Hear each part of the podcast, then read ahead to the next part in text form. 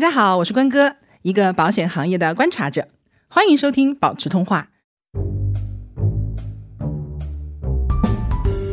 然后我就把家里的我爸妈的那些保单都翻出来看，才发现天哪！我爸妈虽然买过这么多，也不能说完全是说被坑吧，但就会觉得说买的这个东西性价比不高。如果有一天你不在这家公司了，或者甚至说你离开这个行业了，你就不能够再享受你公司给你的这个福利了。到时候如果是四十几岁以上了，你那个成本费率都很高。他买保险这个东西，他会觉得没必要，他会觉得说我赔的这个钱，我自己也能赚呐，我何必每年给保险公司交那么多钱？我交给保险公司的这个钱，我自己通过复利，通过理财，最后我赚的钱比他赔我这这五十万，我轻轻松松能赚到，他就这么觉得。Hello，大家好，我是关哥。那今天呢是我们的第二期节目，呃，今天我们请到的嘉宾呢厉害了，我们请到了毕业于清华大学的学霸，那我们美丽的潘子小姐姐。那潘子小姐姐呢是一位活跃在微博还有这个 B 站啊的一个 UP 主，呃，她的主要的内容呢是做一些成长、学习方方面面的一些分享。呃，我觉得她是代表了现代的一个年轻人的一个很好的一个状态。潘子老师，Hello，Hello，大家好，我是潘子。那个关哥刚，哎，搞得我都不好意思了。对，那个我是刚刚从清华毕业，然后刚工作一年，然后呢，大概现在的二十六岁这样子的 一个好年年龄。轻啊，对然后呢，我平时就是会呃，算是一个兼职的视频博主吧。然后主要分享内容，刚刚关哥也呃讲了，就是主要都是生活呀、学习呀、那个个人成长方方面面啊，都会跟大家聊一聊。我我和你认识，其实就是因为呃，他自己在就是说学习理财呀、对对学习整体这种投资啊，包括说理财当中的就是保险这个部分。嗯，所以说他也遇到了一些问题，然后他其实也是我的读者，对然后遇到了一些问题，就刚好也来呃跟我去问一下，所以我们就这么认识的嘛。我就觉得说，哎，潘子他作为这个年龄段的一个就很年轻的一个一个一个代表嘛，他的这种状态，呃，我是非常欣赏的，因为能够说主动的去了解这方面的信息，并且说自己有收集和判断信息的这种能力，这个我觉得真的特别的好。所以呢，呃，也是把他请过来，我们今天聊的呢，就是关于这个年轻人和保险的这样的一个话题。嗯呃，因为我们之前看到了一些数据啊，我先给大家讲一下啊，就今年五月份的时候啊、央视财经是发布了一个叫做《二零一九到二零二零年中国青年消费报告》的这样一个东西，然后这里面显示呢说。现在的年轻人花钱都花到哪里呢？它有一个排行榜，前五位分别是，大家可以猜一下前五位，看看和你是不是一样的啊。第一位是教育培训，哦，我觉得这个很好，大家都嗯其实是在努力的去、个人提升，对个人成长。第二个呢是住房，对，大城市压力还是挺大的。第三个呢是养生保健，大家都可能在买枸杞。第四个呢是旅游，这个也很也很嗯对。然后第五个呢是文化娱乐，我觉得这五个都很觉得很正常对是能够预料到。然后就很有意思的，就排在第六位的就是保险。啊，这个其实呃和我们预期的可能会有一点不一样的地方，就没有想到说保险能够，因为这五个感觉保险是肯定干不过他们的，但是能排到第六位就已经是很不容易了。其实也是侧面说明说现在。呃，就是这个中国的青年对于这个部分的认知真的是不断的在提升。然后我们还看到其他的数据哈，说当然这个数据我觉得我有点存疑，但是它可能是采样的问题，但也侧面说明一些趋势，就是九零后人均拥有四张保单，是不是觉得很夸张？你有几张保单其？实我觉得还好哎。首先，如果你是比如说工作的人群，嗯五险一金里面其实就已经包含了一张了吧？呃哎，这个还真不一样。这个保单其实主要是商业保单，五险一金其实不算的，哦，那哎，那四张其实挺多，对吧？？四张其实挺多，对吧？你自己有几张？我应该算配齐吧，我应该有四张以上。对，其实四张四张，当然这里面可能存在一些比较小的险种，可能意外险呐、或者是航空意外啊，可能都啊算上了，对对对吗？但四张其实也已经是一个不错的一个数字了，因为很多人可能一张都没有，对不对？然后其中呢，两点七张是健康险，健康险就是我们常说的，比如说重疾险呐、医疗险呐、对，就是处理我们身体出问题住院或者是治病这些花费的一些险种。而且投保年龄是集中在二十六到二十八，我猜它这个可能数据来自于采样的一个情况，但是它也其实说明了一些问题，就是我觉得它至少能够代表说，比较关注保险并且买保险的年轻人，他可能买的就会比较多一点，或者说年龄集中在这个部分。然后同时呢。嗯，还有一个叫做《二零一九年中国互联网保险行业研究报告》，它也有一个调查统计。你看，现在很多统计啊，都是集中在年轻人和互联网这两个领域。说中国二零二零年的网络经济市场规模是将达到七万三千多亿，那很高啊。嗯嗯，我们其实都是网络人，对吧？对，那中国保险的原保费收入是将达到了四万六千多个亿，而中国互联网保险的保费规模呢，在一八年的时候已经达到了一千八百八十九亿。这两年的数据可能没有看到，但是我可以告诉大家的是，就是说从一八年到二零二零年现在，就每年的增长增幅是非常快的。呃，从这个中国互联网财产保险用户的结构数据来看啊，二十五到三十五岁的占到了百分之四十五点三，就你看，差不多就是将近一半的人都是在这个二十五到三十五岁之间的。如果把更年轻的也算上的话，三十五岁以下的占到了百分之五十二点五，就一半儿都是在这个年龄段的。我感觉其实二十五岁就像是一个坎，因为经常在网上都看到一些，就是说啊，二十五岁前必做的一百件事，嗯，然后里面就一定会有一条说啊，给自己买一个什么什么什么商业保险之类的这种。就是很多书其实也是讲说啊，二十五岁或三十岁前你应该做什么什么样的事情，都会有这样一条，对。就是说买保险。对。然后再加上，我觉得很多人可能在二十五到他刚刚说的二十六、二八这样，嗯。就可能在这个年龄段是大家的一个进入婚姻或者说开始谈恋爱这样的一个就是人生稳转折点，对稳定的一段呃恋爱关系或者婚姻关系，那基本上大家都会开始就是可能思考，对对想到这个，可能慢慢的就会开始考虑到。因为你有家庭的话，肯定就会考虑保险啊、孩子，对，就因为你的人感觉好像是生责任就开始了那种感觉。一连串的就开始了。对，那说明其实现在年轻人思考的还是比较全面，也比较比较超前的。对，对而且我觉得，就像你刚刚说的那个互联网保险的那个，就交易额其实也在越来越高，非常快增速，对对。所以其实我觉得，呃，主要是最明显的一点，我感觉是因为现在的年轻人是离不开互联网的，他每天都会接收到各种各样的这个大量的互联网信息对的信息，然后其中有很多就是跟保险相关啊，就是他可能理财相关的。对他可能消费习惯也是逐渐的向互联网上去倾斜的。对对对，然后这边还有一个惠泽网二零一九年的统计啊，说是九零后过去一年的购买保险类型最多的是重疾险。可能有些人还不知道重疾险到底是什么，对吧？嗯，那可其实它就是很简单的，就是去如果是出现了比较严重的符合标准的疾病，是有一笔大的赔付。嗯然后这些数据其实就能反映出什么呢？我觉得是这样的，首先呢，就是九零后已经开始。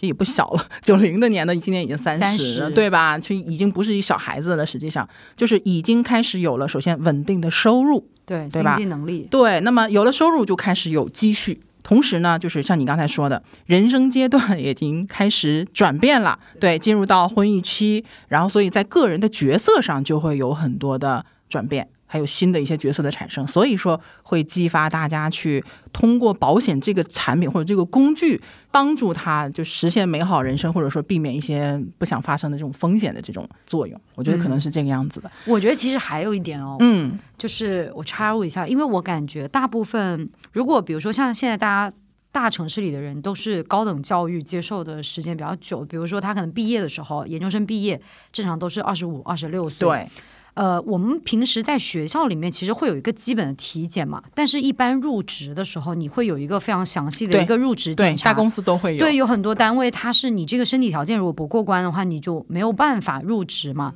所以这个检查做的非常详细，也会侧面的让这个年龄段的人更加了解自己的身体状况。，对他上学的时候，可能一般都不太有那么明显就觉得自己很健康啊，或者怎么，除非可能就是突然间做了一个体检，发现，咦，居然我还有这些问题。对。哎，然后我觉得这种时候，往往可能才会开始有一点点这种保险相关的一些意识。就像你看，买的最多是重疾险，还是跟生病相，关。还是跟生病相关。，对哇，这这个说明就业这件事情对我们的影响其实还真是挺大的。对对对。那嗯，我想问一下潘子啊，因为你自己是我知道你是自己有保险的，嗯，所以我也想问问你，你我觉得你可以作为这个已经比较有保险意识，并且已经买了保险的这些年轻人一个代表啊，就是你什么时候开始买保险的？其实我也真的就是毕业这一年，嗯。大概是疫情后，就今年二零二零年的年中开始的，差不多。就那时候也是因为我的一个朋友，他就是属于是辞职了。嗯然后呢，他就觉得说他需要给自己配备一个很完善的一个各方面，包括资产、理财、保险等等这样的一个配置。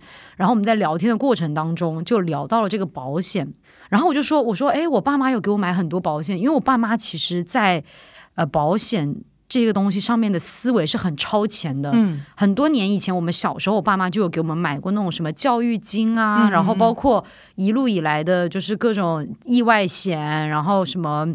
保障生命安全，然后寿险什么这种，嗯其实我爸妈都陆陆续续，然后香港的、大陆的都买过不同的保险公司，所以其实我自己对保险这个东西，我一开始的认知，我就认为它是一个可以保障我自己可能比如说财务状况或什么这样的一个东西，我倒是不排斥你，就是接受的，对，我吧一开始就接触，嗯但是我最开始一个很大的问题是。我也没有想，因为我会觉得说，哎，我爸妈给我买了，我就不用操心了，我就这么想的。嗯但到后来呢，就因为这个事情，我开始了解之后，我就把家里的我爸妈的那些保单都翻出来看，才发现，天呐！我爸妈虽然买过这么多，虽然很有超前的思维，但是他们也是，也不能说完全是说被坑吧，但就会觉得说买这个东西性价比不高。嗯因为我爸妈他们中间就是换过不同的保险公司嘛，所以你随着年龄增大，你重新再去买一个新的保险的话，其实它的价格就很高，而且我爸妈买的份数又多，然后最后就看下来之后，我就觉得就是我爸妈其实还是不是很懂。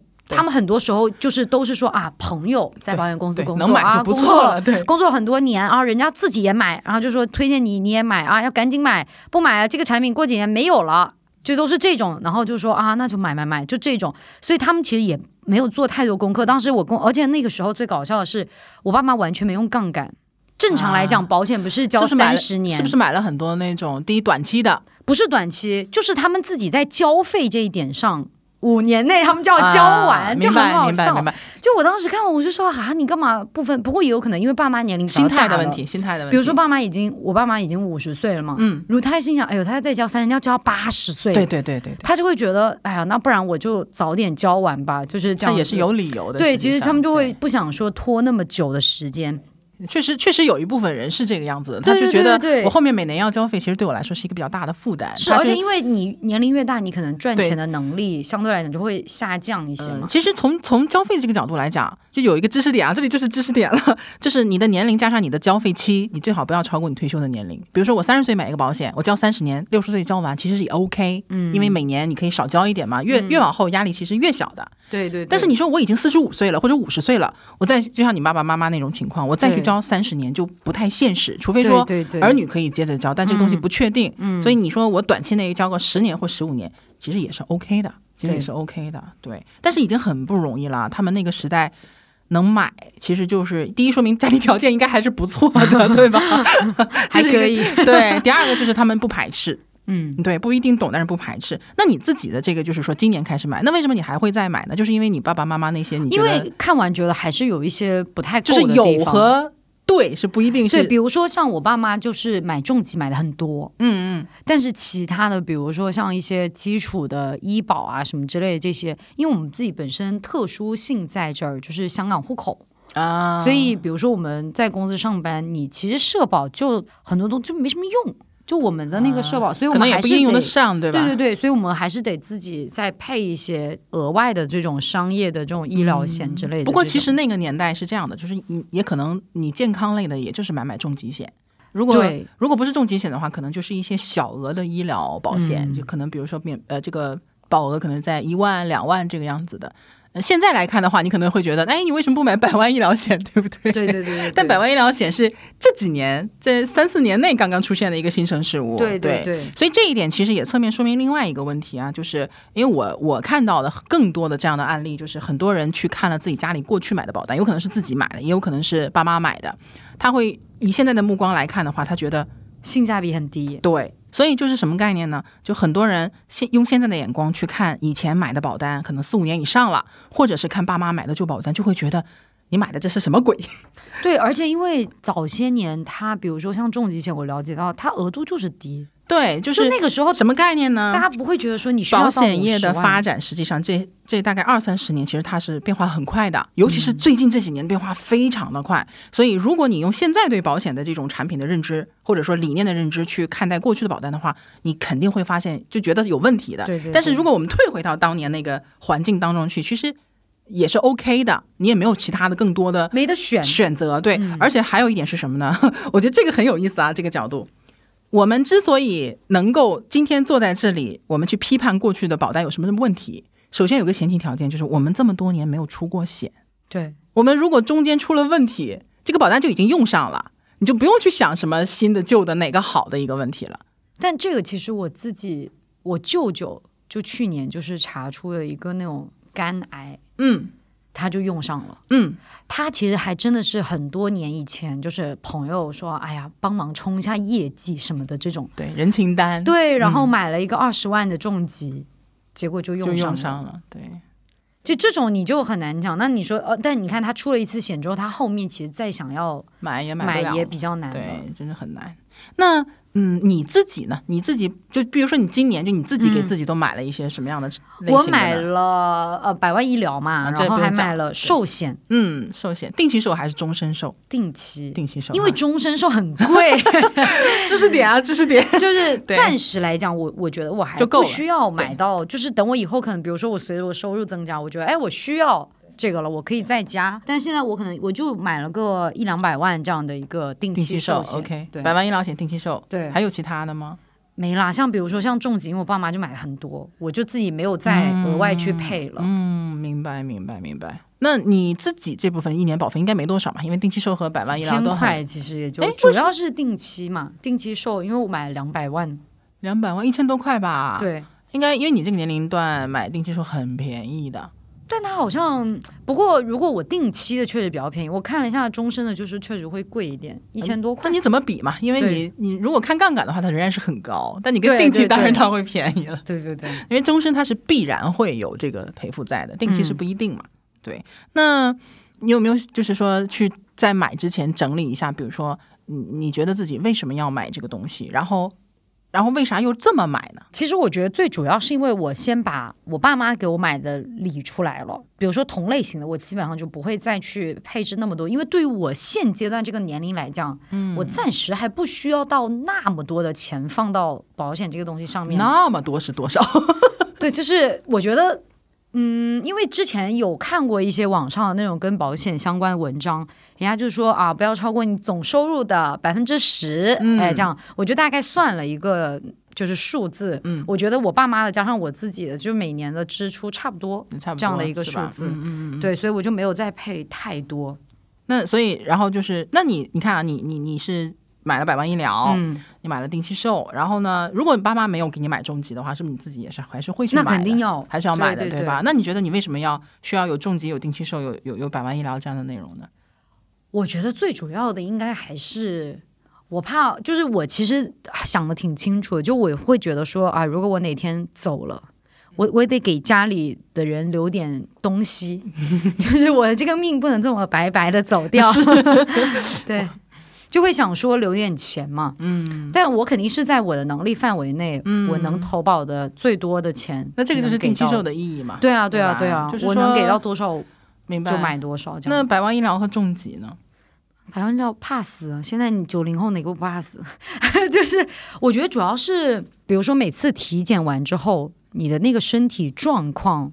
多多少少，而且大家也知知道，现在比如说，哎，查出点小毛病，像我前一阵刚刚身体检查，就说啊，那个胆囊里面有一点小息肉，然后医生就说啊，你这个其实非常小，但是呢，这个东西有了就没有办法消失了。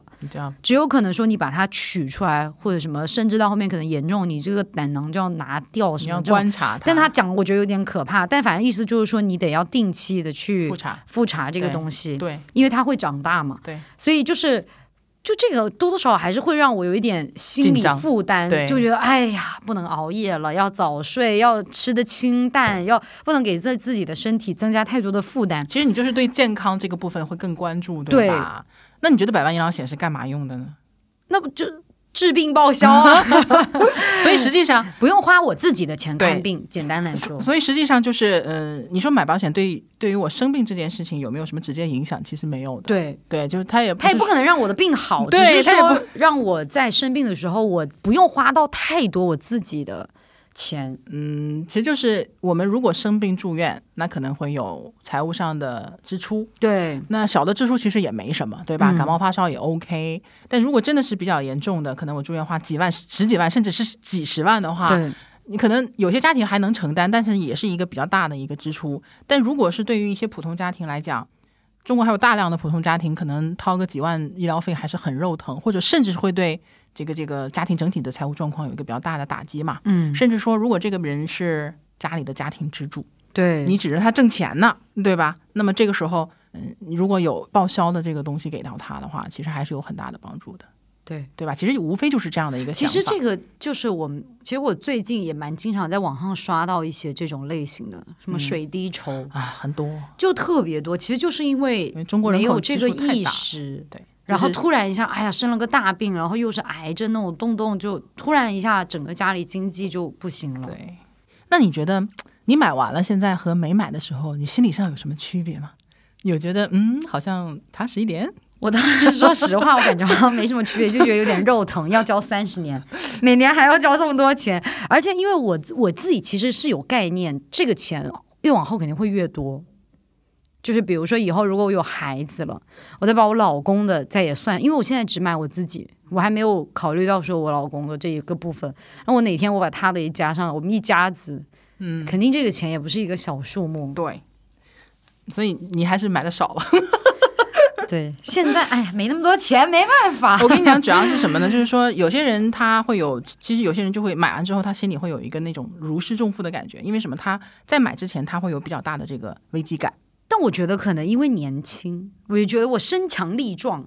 对，年轻，对啊，年轻就它就是一把双刃剑。年轻的好处是你整体来讲健康一般没什么大问题，然后你整个人是积极蓬勃向上的一个状态，对吧？而且呢，年轻其实你有的选择，你买什么其实都容易，你想买不想买，更多的时候是你自己的选择。对对对对？吧？但是就有一个问题，正是因为我们具有这样的先天的优厚的条件，导致我们对保险发生的那个场景，我们根本就想象不到，或者说没有接触到的话很陌生很陌生。对它又是一个非常场景化的需求，对吧？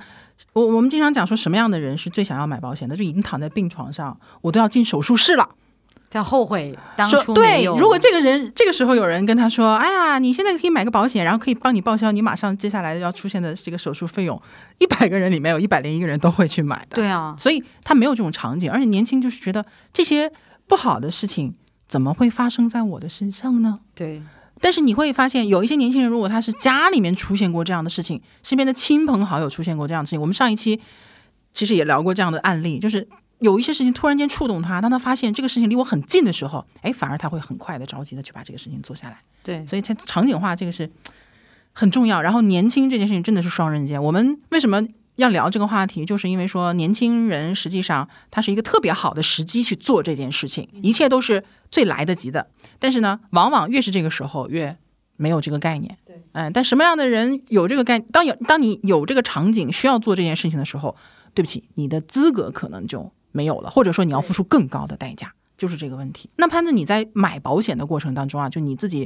其实你买的也不算太多，对吧？但是你也是做了功课的，嗯，那你有没有觉得说，哎，我这个过程当中，我最大的阻力，或者说我遇到的一个比较大的问题是什么呢？因为我我每天都在被不停的人去问问题，真的是五花八门的。我想知道你这你这个部分到底是什么样子的问题呢？我觉得其实最主要的是，基本上到二十六岁左右，你包括你家里的一些亲戚啊，身边的朋友、同学，其实总有那么一两个朋友是卖保险的。是的，然后你每天也会看到他们发的一些朋友圈，但是你始终就是还是有点信不过。对，是的，就是我觉得我自己在买保险前，可能我觉得这个也是可能是我们这一类人的一个问题，应该就是说。很普遍的问题。可能哎，就觉得啊，书读的比较多，然后我可能买一个保险，我得做好多好多的功课，我必须要一步到位买到一个性价比很高的东西，我才会觉得说我这笔钱花的值，这就是学霸的特点。不然我就很难受，就觉得说，哎，我花钱，然后还买了一个比较亏的一个产品，就会有这种心理不平衡的感觉。然后还有一个是因为现在保险经纪又很会讲，哇，话术一套一套的，这样说的你天花乱坠的。然后重点是你身边没几个朋友买过，你又不知道该去问谁，这又很大问题。然后等你想买的时候，哎呀，纠结来纠结去，可能又过了一个最佳时间了，哎，就拖了。对，然后还有一个就是，当就是这些保险的这些人，就是说给你推销的人，哇，咔咔咔给你 A B C D 各种套餐，疯了。然后又组合，然后搞得有时候就是头晕眼花的。而且呢，因为就只有他一个人的说辞，你没办法那不。同家的保险公司的人，他就要么呢像那种就是什么平安啊、嗯。太平洋，就这这一类的这些比较大的、比较老牌的，嗯，他们基本上就是只卖自家的。他也不会啊横向给你对比什么其他家，这种叫代理人，对，就代理人这种，所以就搞到后面呢，就觉得买保险是一件很麻烦的事情，就觉得工作量很大，然后就觉得说，哎呀，算了，不然就就是哎随便差不多得了，然后最后呢就变成身边一个朋友买了什么，哎问一问，觉得差不多，哦，我情况好像跟他哎还挺像的，好就照他这个买，就变成这样子。就是你本来雄心壮志的想自己了解透彻了，然后给自己配一套，最后就是说算了，就是照猫画虎来一套，对吧？对，哎，我觉得这里的问题其实特别典型。就我我觉得这个不光是买保险啊，比如说我最近其实想买健身裤，我觉得这就是一个完全类似的一个过程，就是我可能想买一个性价比比较高的，有贵的，但是太贵了。嗯，但是便宜的呢，品牌我不熟，我也不知道买谁，我可能就自己在淘宝上转一圈，然后就发现哇，好多卖健身裤的，什么几十块的、几百块的都有，我也不知道到底是就是哪一个好，而且看评论，有人说好的，就有人说不好，对吗？嗯那我最后怎么办呢？我就去找我的小伙伴、我的朋友说，哎，你有没有买过健身裤？你哪两个牌子你可能觉得比较好的，你推荐给我，我就差不多买一个就行了。但是我觉得这个还不太一样。保险这个最可怕的是，你一旦开始，你又很难撤回。对，比如说我买一个随便买一个东西，我可以退货啊，我可以换呐、或者是我可以去店里试保险怎么试，，对，这就是他又没法试，这就是试错成本的问题，对太高了对，所以嗯，很多时候大家很难做抉择。我觉得这是首先第一个呢，你没有办法判断你获得的信息是对的还是错的，对因为本身你的认知是远远不够的。你像你还是属于自己会做点功课啊，收集一些信息这样子的。很多人可能他连收集信息的这个这一步他都不愿意去做，对吧？第二个部分呢，就是说，呃，他很怕错，嗯他总觉得就是说，如果这个东西一旦错了的话，可能对我的影响特别的大。嗯，但其实这是都是有，这是这些其实都是可以解决的问题。你已经是属于我觉得是比较年轻人里面比较有意识，或者说有有能力去去处理，或者是去呃捡起来这件事情去做的嘛。我在这里判断一下啊，因为我岁数比较大，然后我看的人比较比较多，就是呃，可能三年之后、五年之后，甚至十年之后，你对保险的很多的这个想法跟认知肯定会有很多的变化。嗯，对。但是呃，从我的角度来看呢，就是为什么说你你会有现在的这样的一个呃状态？说你首先你自己有保险，你自己又买又去买保险，对吧？你最最后，而且是这样的，你不光是收集信息，你最后做决定了，你落你真的去行动了。很多人这几个步骤不一定就卡在哪个步骤上面去。第一个呢，就很重要啊，就上一代人已经有意识了，这个家庭的影响是很重要的。你就完全没有经过那种说先排斥、先抵触，然后再慢慢转变的那个过程。对，这个确实没有，很多人是卡在这个位置上的，一听保险就不要跟我讲，对，他排斥，对，很排斥，然后就是我们上期讲的这个东西污名化的一个一个结果。第二个，我觉得条件就是你的家庭条件是允许的，家庭条件是因为你爸爸妈妈的如果不买的话呢，那你可能自己就需要有更多的预算来嗯去买它，那你可能负担就更大一些，对吧？所以你本身你可能收入也还 OK，预算也还可以，但其实这一点呢，哎，我一会儿还要，我觉得可以多说两句，就是预算这个地方，大家不要就不应该有太大的压力。我很怕见到有一些人说，因为我穷，或者说我因为我每年没有什么结余，所以我就不想买保险，我买不起保险。现在不存在这个问题的，不存在买不起保险的。你能听到这个节目，你能听到这个节目，至少你有个手机，对吗？你买得起手机，你就不存在买不起保险的问题。对，第三个。对，那个这是我知道，但你没有讲，你已经结婚了，对不对？英年早婚，完了，其他小伙，其他就不要再想了。因为因为已经结婚了，然后包括说你刚毕业这件事情，你进入到就像刚才说的嘛，进入到婚育阶段了，包括说你你是不是之前体检嘛，这都是促使你去考虑这个健康啊、对吧？本身你又对财务又感兴趣，对吗？对于责任的这些思考和打算，最后一个你本身就清华学霸嘛，对吧？学习能力肯定很强啊，然后自己能思考，能动手，对吗？就是这是基本的综合能力。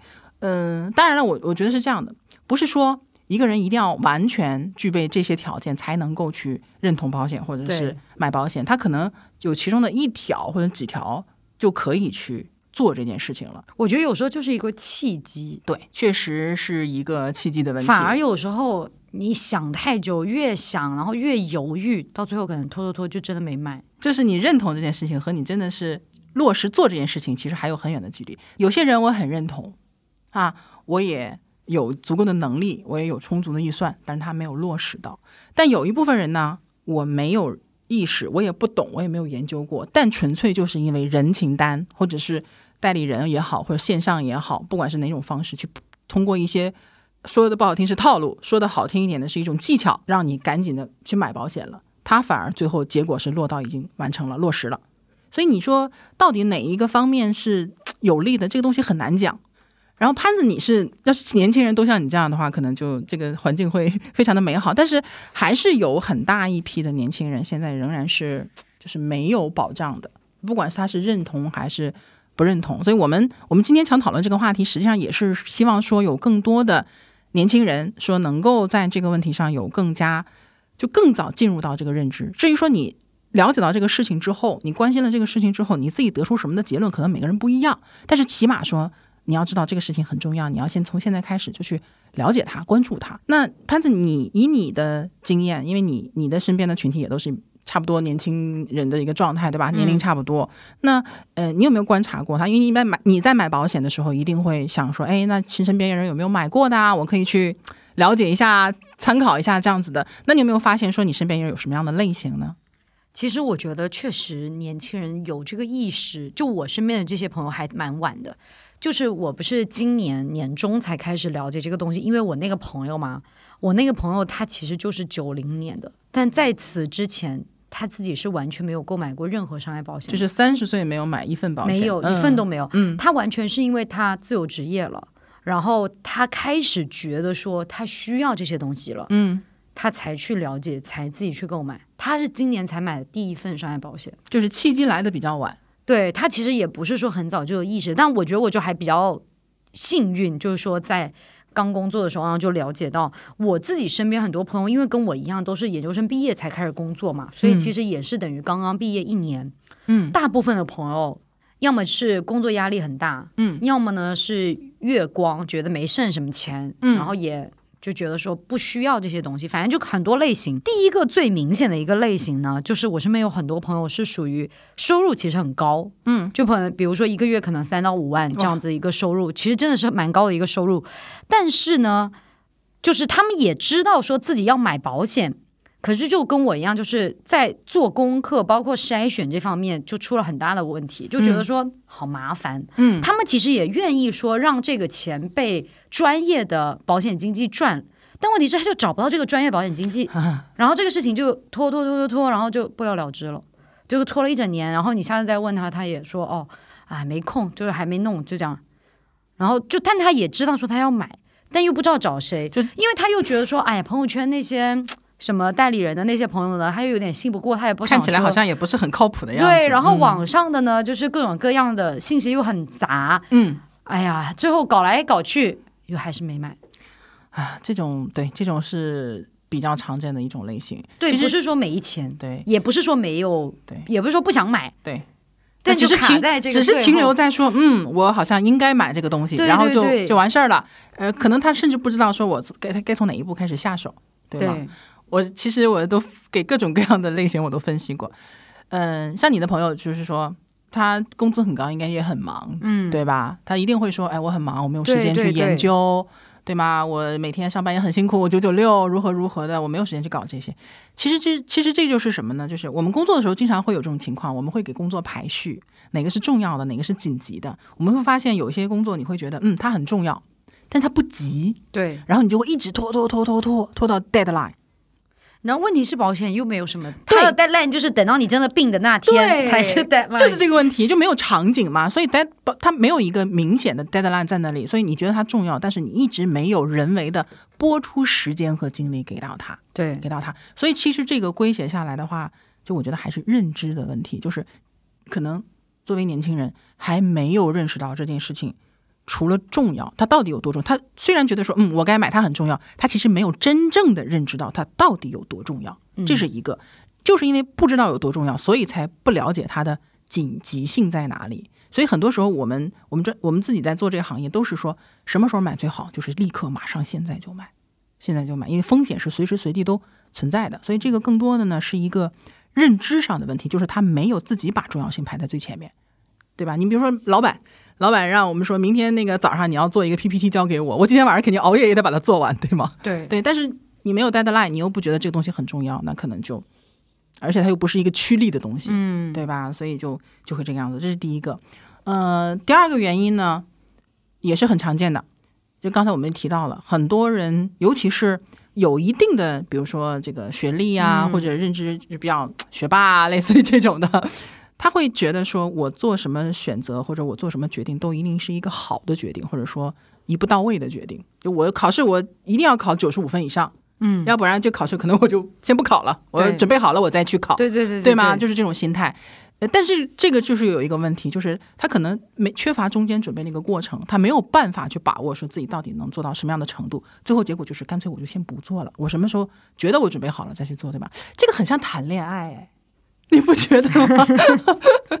包括生孩子什么都是这样，很多人都会犯这个问题。对啊，他老觉得我要攒够多少多少钱，我才能要孩子，我才对我都准备好了，房子，对，才能怎么样？但实际上其实没有必要这个样子的。就是保险这个事情是什么呢？就是我刚刚说，它其实并不是不可能一步到位的。首先，它不可能一步到位，因为就算你现在把保障做的符合你现在的一个状态，但是你人生是动态的，你后面。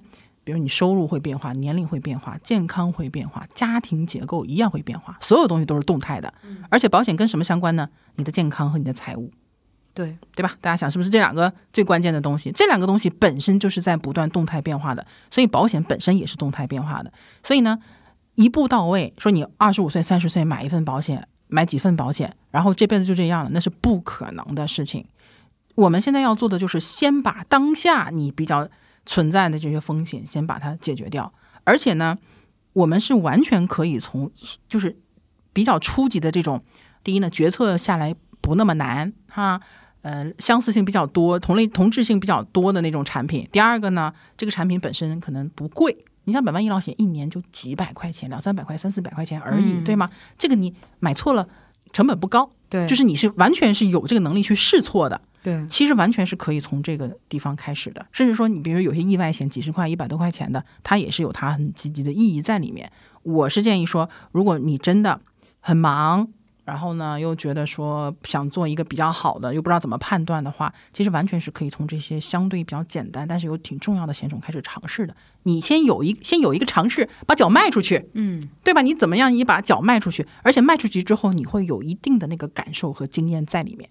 然后你做下一个决定的时候，其实也会更有经验在里面的。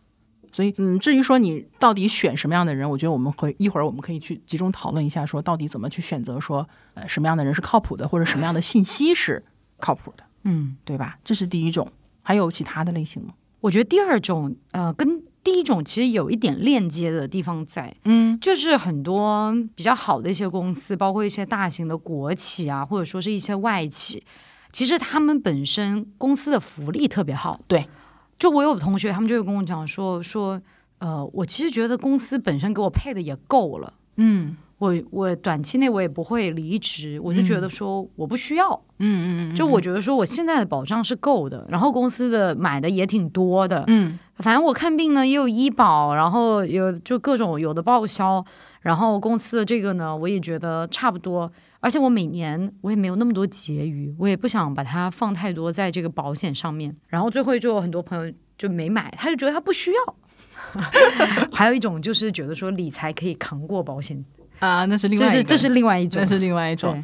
那实际上就是啊，公司福利比较好，然后呢有团险，公司福利其实就是团险，可能很多人这一点还不知道。呢。我觉得你你朋友知道自己有团险、有公司福利就已经不错了，很多人完全不知道不清楚这件事情。对，因为其实呃，像有的国企他们是会发一个那个小册子，就跟你讲说啊，公司有这些这些这些。啊，员工手册其实都会有，对对，都会那个，而且他会让你要仔细看啊什么的，或者他填一些资料什么的，对对。对，呃，其实像我我因为我以前就在保险公司和银行嘛，那这两个金融企业都是属于呃这种基本福利都比较不能说多好，但是很全面。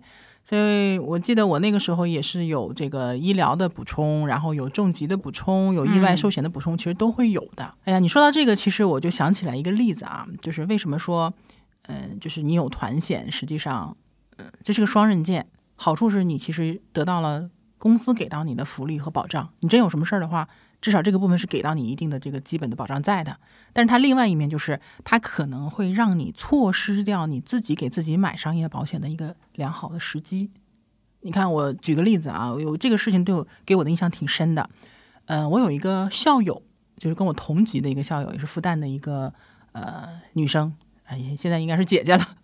她呃，她自己本身就是一个保险公司的高管啊，保险公司的高管。然后他们公司呢，主要是以医疗险为主的这样的一个产品结构。然后我就是也是跟他认识以后嘛，然后有时候就会偶尔聊聊天。他也知道我就是在这个行业里面。那有一天，他就问我说：“他说，哎，那你说我是不是也应该去给自己买一些商业保险、重疾啊什么的？”我就很诧异，我心想说：“你自己是保险公司的，怎么没有重疾险这些商业保险呢？”然后他就说：“那因为我是在这个这样的一个保险公司嘛，他们的福利待遇就自己家就出这样的产品，嗯，所以他们自己的高管给的这种保险都是配的，非常好。就是什么概念呢？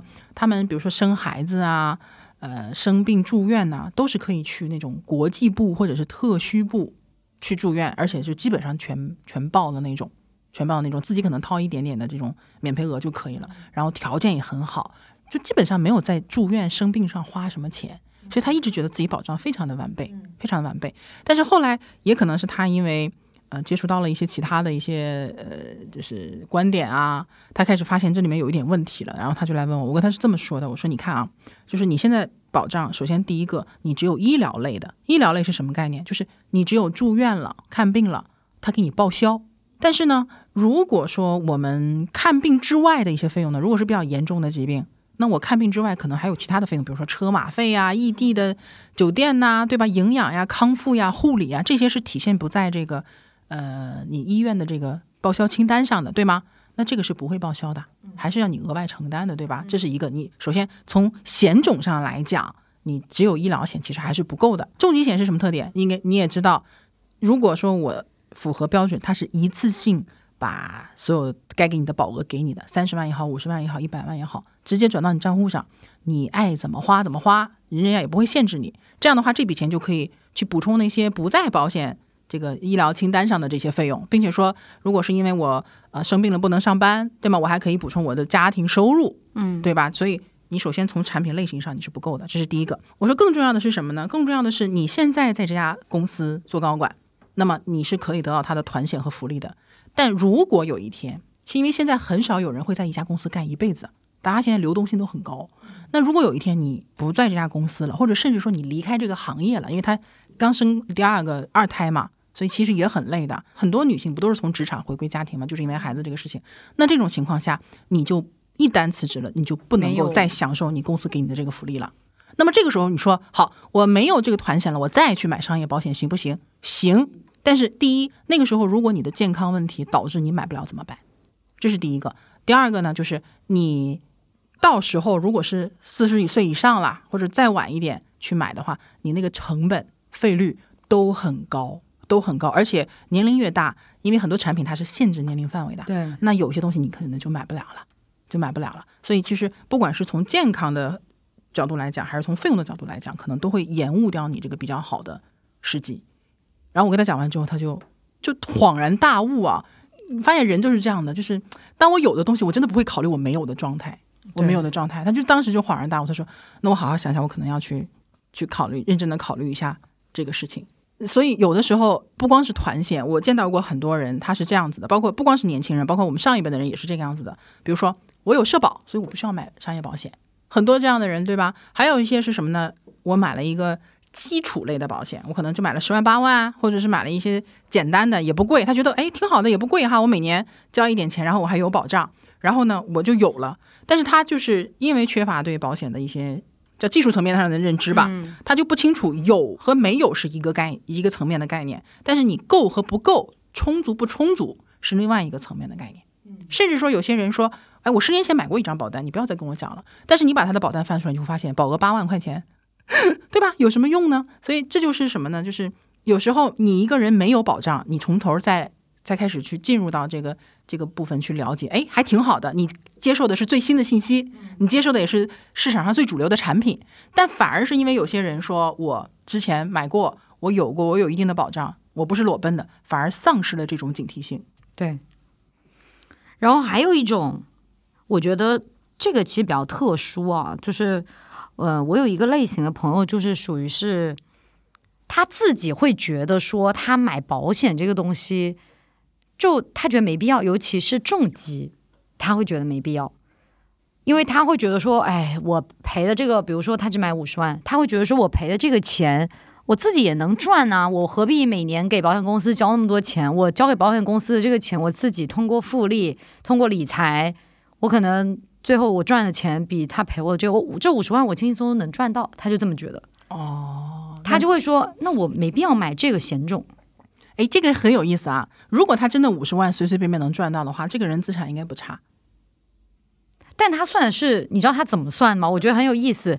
他算一个，比如说你这五十万，呃，他就可能比如说算个二十年到三十年，他觉得他短期内不会有什么大问题。这是最大的问题，他觉得他短期内不会有问题。对。他就觉得说，他至少十年内不会有任何的问题。他通过他自己现有的资产，再过十年，他就能赚到这五十万，所以他觉得他没必要买。这个很多，尤其很多人都会有这种看法，就是常见于什么样的人呢？就是特别喜欢研究理财的人。对，因为我以前在银行，我身边全都是理财经理，全都是一天到晚琢磨怎么投资，怎么帮客户去买什么东西赚钱这种。这些人里面就有很大一部分人其实真的不认同保险的。其实从从我们专业的角度来讲，你做资产配置，其实保险是必不可缺的一个部分。但你如果不认同的话，你传达给客户的东西一定是错误的。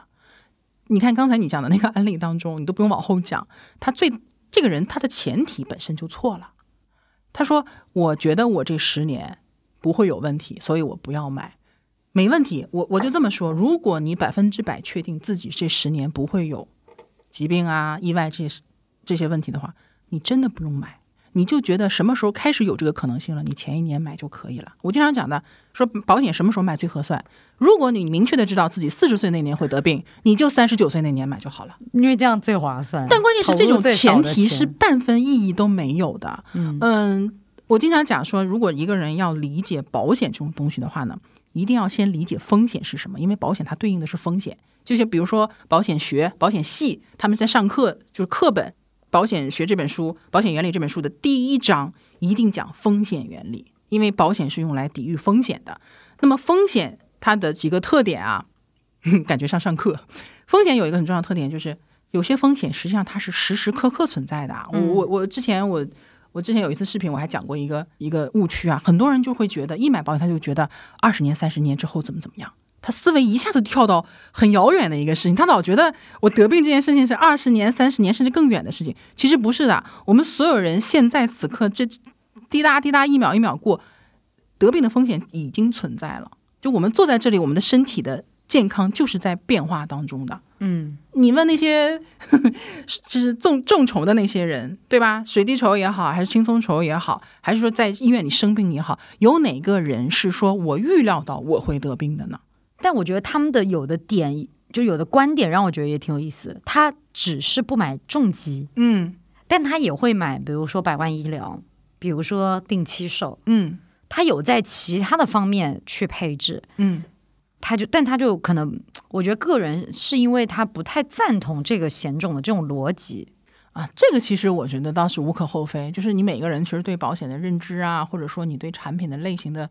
呃，理解是都是可以不一样的。对对对，你我举个例子啊，呃，像我以前在银行的时候，其实集中去面对的是一些高净值的客户。什么叫高净值呢？就是可能他的个人资产是在千万级甚至是亿万级的这个级别。嗯那这种人可能银行账户上已经躺着好几千万现金了，你说你给这种人配个一百万、五十万的重疾有意义吗？对，完全没有意义啊，对吧？因为对这种人来说，我生病了，我你给我这五十万的补偿，完全不是对我来说没有什么影响。对，它的风险可能是我现在已经有的这三千万、五千万甚至上亿的资产，怎么去打理，让它不会变少，或者一下子遭受比较大的危机。它的风险在这里，而不是说我生病了，没人给我 治病钱，治病钱他们随随便便就掏出来了呀，对吧？所以其实这就是什么呢？我们在上一期其实也强调过这个问题啊，我觉得一会儿也可以讲一下，这个叫做需求分析。对，一定是从自己的出发点的角度去考虑这个问题。比如说你那个朋友，他我我不知道他现在的这个资产状况是怎么样的。嗯如果他现在已经是，比如说每年我随便投资，我随随便便就能赚五十万，那他可能本金也很高啊，他可能是有上百万的本金，对吗？同时，他既然这么能轻松的做投资，那他应该有很多的经验。他投资应该也不是一天两天吧？你要是光投资一年，你就敢这么说的话，这也没有什么可信度。嗯，那他是不是个人资产应该已经有几百万了呢？那么你对他来说，你让他做五十万的重疾，确实意义不大，对，确实意义不大。从从如果是这样的话，那 OK，他这个其实是可以接受的。他买百万医疗没问题，他不买五十万重疾，或者他买重疾，他能买到三百万以上，可能才会有意义，嗯，对吧？所以其实量变还是还是量变引起质变的问题。那对他来讲，还要考虑一个什么问题呢？就是他自己现在是不是真的拥有这些资产？你别说，我现在可能总资产也就是 十几万、几十万，那他应该还是了。对呀、所以固定资产也算进去，房子啊什么这些的。对，所以说他其实已经脱离了我们可能今天讲的一些普通年轻人的一个对，一个状态和范围了，所以他不认同其实是没有问题的。但是你如果换成我们常见的这种，我们打工人，对吧？社畜，就九九六的这些群体们，可能我一年赚嗯、呃二三十万，对吧？五十万已经很好了，对吗？嗯但是你五十万呢，可能你身体的状况更差，嗯，对吧？你的这个呃健康的这个延续性是不是可能也要打一个问号？那么这些人你说有没有意义？很可能就有意就有意义了。所以很多时候有没有意义是根据这个人他自身的一个情况去倒推回来的。所以很怕，我我我也很怕什么情况呢？哎呀，我不想去，没有时间，或者说最后没有办法去决定说我到底要买什么，那我可能照我的一个朋友就去买了，对吗？这个其实是一种方法，没有问题。但是如果我自己的状况和我朋友的状况有一些根本上的区别，你照抄的话，就有可能会出现一些问题。嗯，所以你看这里学了很多，真的很多。对，我觉得还有一种比较特殊，嗯我之前有做过一个讲说，我父母买保险，然后夸张一点，就是说被亏呃，就被坑了八十万嘛。嗯然后当时底下评论里面就很多人讲说，就是自己的父母，包括自己在买保险的时候，就是都被坑过这件事情。所以呢，到后来再去跟父母提说啊，要买保险啊，包括可能很多人就已经不太相信保险这个东西了。就他不是觉得说，呃，不是说不相信保险，应该说就是他对保险这个东西，他有点失去信心。嗯他知道说是有好保险产品，但是他也不知道该从何下手，他已经不相信那种推销的一些代理人一朝被蛇咬，十年怕井绳。对对，哎，老人老人家其实会出现这种问题的，我也会经常遇到这样的一些提问，就是子女比较年轻，然后呢，他比较认同保险，他也理解现在保险的很多的概念，然后他就想给自己的爸爸妈妈去买，因为再不买可能就买不了了，对对吧？他觉得说，那赶紧给我爸妈买一些，但是呢，在爸妈那里就遇到了非常大的阻力，一个是不同意买。或者是觉得有一些轻的，就是说，哎，你不要乱买啊，你别乱花钱啊，怎样怎样。有一些比较严重的，就是说，你敢买保险，我就跟你断绝母女关系。嗯，这个是我们真实的案例，就真的到这种地步。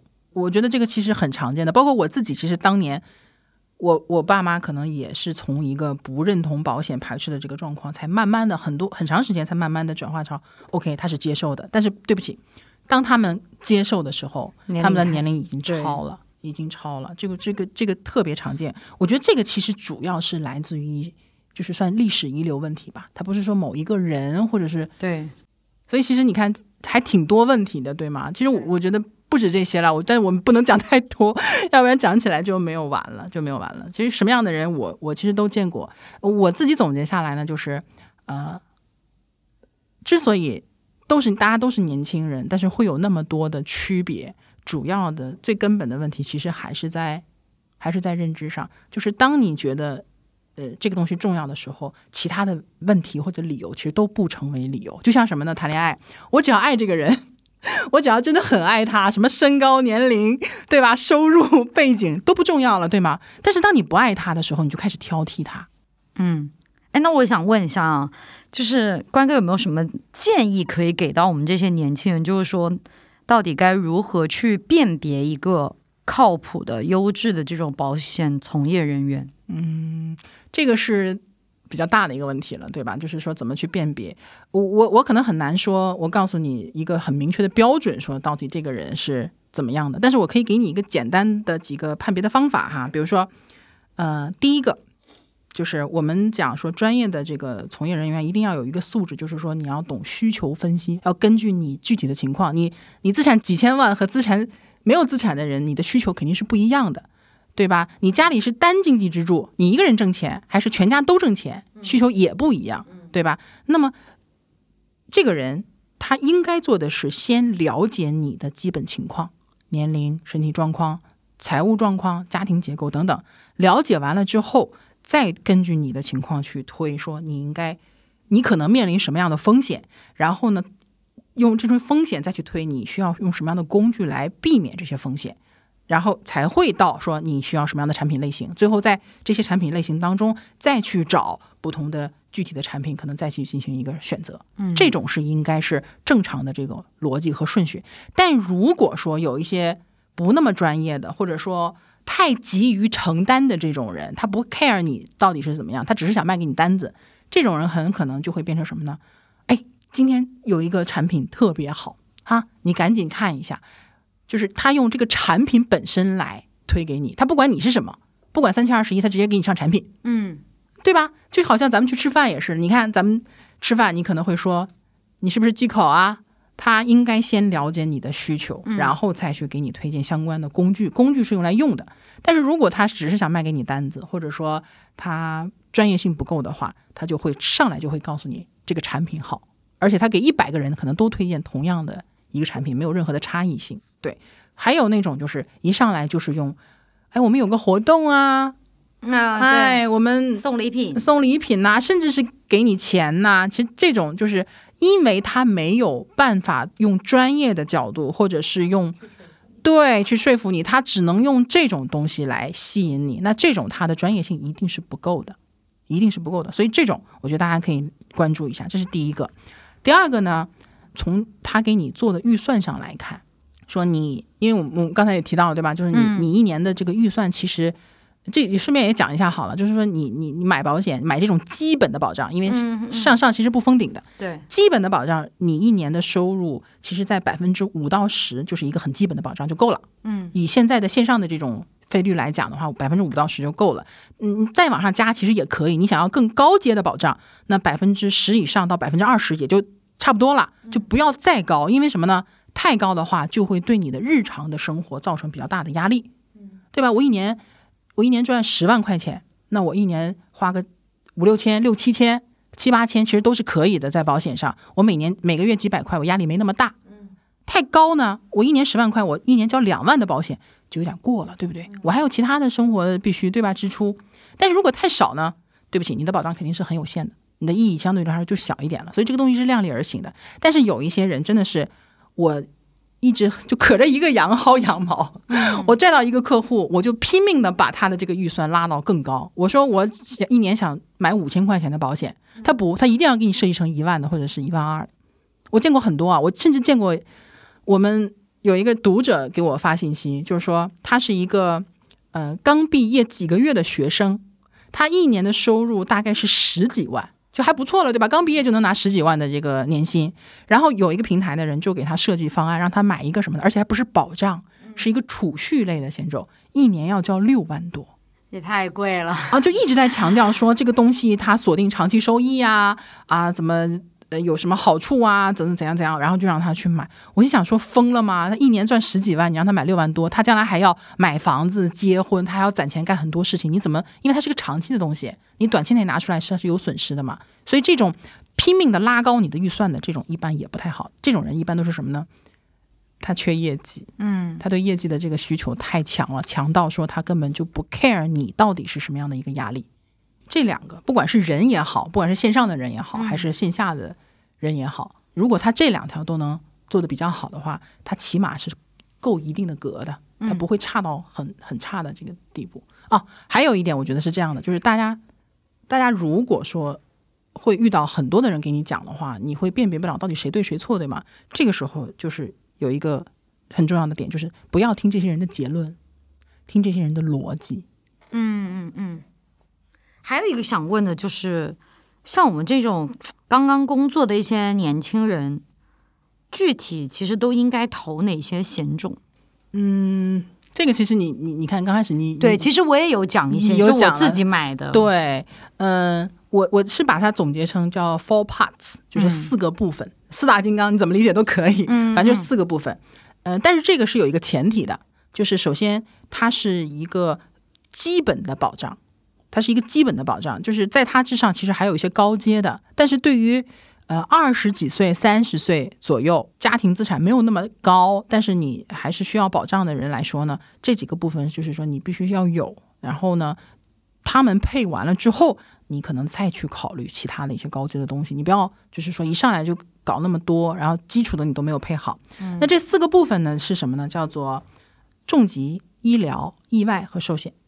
嗯其实就你就按这四个方向去配就可以了。我简单讲一下他们四个方向区别，或者说是每个是管什么用的哈。就是说重疾很简单，重疾就是，嗯、我得了重疾标准里面的那些病，达到标准以后，它是一次性赔给你一笔钱的，那这笔钱就可以随便用，而且你怎么用，你是说我自己治病花了，还是我去旅游，其实都没有关系的，对吧？这是一种。然后医疗呢，我们主要讲的是百万医疗。百万医疗，大家可以去自己去查一查到底是什么东西。它的好处就是你一年二十多岁人，可能一年真的就只有三四百块就够了。嗯，三四百块买一个保额在三百万到六百万的一个产品。但是，这个保额它不是说我给你三百万或者是六百万，而是说我最多能够报报销对我住院，我真的住院花了几十万，它也是能帮你报销比较大的部分，它不可能全帮你报销。比如说它有一万块钱的免赔额，你自己还是要承担那么一点点的。对吗？但是起码，如果说真的你的住院费用达到了比较高的水平，它是可以帮你解决的啊，这么便宜，对吧？我觉得这个东西就是应该人手一份的东西啊，这是百万医疗。那么意外，意外险就好简单了，如果是意外身故，它会赔一笔钱，杠杆特别高，意外身故是特别高杠杆的，我可能一百多块钱就可以买到几十万的保额。同时呢，它会带一点意外的医疗，因为我们像住院，像这种百万医疗，它都是住院险，它呃大部分情况下普通门诊它是不管的，包括社保其实也不怎么管门诊的。但是意外医疗它有，它是可以管一部分的意外门诊的啊。所以比如说我就去滑雪呀、当然滑雪这个是比较高危的运动，它其实也要看具体产品的。但是比如说我平常猫抓狗咬啦，摔了一下呀，什么这种这种事情，其实还是还是经常会出现的嘛。所以是呃有一个意外是可以的。同时呢，最后一个就是你买的那个寿险。嗯，其实寿险就相为什么把它把它排在最后呢？就是因为说什么样的人需要寿险，就是你有家庭责任。嗯，你比如说我，我现在有老有小，我很多我是家庭的主心骨，那我一定要有寿险，因为我如果不在了，我没有办法继续赚钱的话，让这个赔出来的钱给他们去花。嗯，但是比如说我现在只有二十出头，我既没孩子，然后呢，我爸我妈还自己赚钱，我有没有抚养他们的义务呢？既没有能力，也没有义务，对吗？嗯，那这个时候你说我不买寿险也 OK，因为你没有人要依靠你生活，就我不需要留下钱去让他们生活。这个时候我买也可以，但我留下的钱可能更多的是一种慰藉，就是什么意思？我这人不能白死，我得有点价值，是这个意思，对吧？但是你说它是不是非常必要的就不一定了。但是换一个角度，你将来还是会有责任的，对吗？你现在没有，将来还是会有的。那你现在早一点去安排，可能会更便宜一点，也是可以的，这个很便宜。然后呃，同时呢，有很多大部分人到了可能六十岁往上这个阶段，呃，他的父母就基本上去世了，就不在了嘛，他就没有赡养老人的义务了。同时呢，孩子可能就已经独立了，上班了，自己赚钱了，也不用他抚养了，这个阶段也会变成一个他没有什么家庭赡养负担的一个义务。那这个时候他没有寿险，也就没有，除非是什么呢？比如说你将来变成一个亿万富翁，你有一大笔的资产要留给你的儿女，那你就可以利用终身寿险这个东西去做一些主动的安排，主动的安排。当然留的还是你自己的钱啦。嗯，对。所以对于二十来岁，然后就是普通的年轻人来讲，那这四个部分：重疾险、百万医疗、意外和寿险，就是你们重点去看的几个方向，几个方向。对你要是觉得说你自己不懂、不敢、不敢乱做决定的话，你可以先从意外险和医疗险着手，因为它很便宜。对，那潘子觉得今天有没有什么收获？我我觉得收获还挺大的。有没有一就我些我听完之后，我觉得嗯，我应该要再给我老公也配置一下，因为我感觉他好像确实没太，他到现在裸裸奔，他知道他要买，但是他就是嗯，反正就就他一直觉得说要等我等我，我说你不用等我，你把你自己弄清楚就行了。对，这也是常见的一个情况，就要等谁的。对，哎，所以我就觉得，嗯，那我们就去聊这些事情，其实还是很有意义的，对吧？嗯嗯，那你你你你，我觉得你也可以利用你的影响力去普及一下任重而道远，但是很有意义的一件事情。嗯，对吧那今天我觉得我们这基本上聊到这里就可以了。嗯，谢谢潘子今天能够远道而来，来跟我们聊这个话题。然后作为优秀的一个认同保险并且拥有保险的一个年轻人的一个代表，来跟我们一起聊这个话题。然后希望说我们的这个内容呢，不管是在哪一点上，如果说能给大家有一点启发，或者说有一个知识点你以前不知道，你现在突然知道了，那就就很好。我觉得就大家就很开心了。嗯，好吧，那我们今天这期节目就先到这里了。如果大家有什么，哎，觉得说哪个细节或者哪个点有，不管是同意的还是不同意的，欢迎大家留言跟我们去讨论。我们可以在嗯后面的节目当中也去讨论这些话题。让我们再次感谢潘子喽，谢谢光哥的邀请谢谢。好，那我们今天的节目就到这里啦，那我们下周再见喽，拜拜，拜。拜。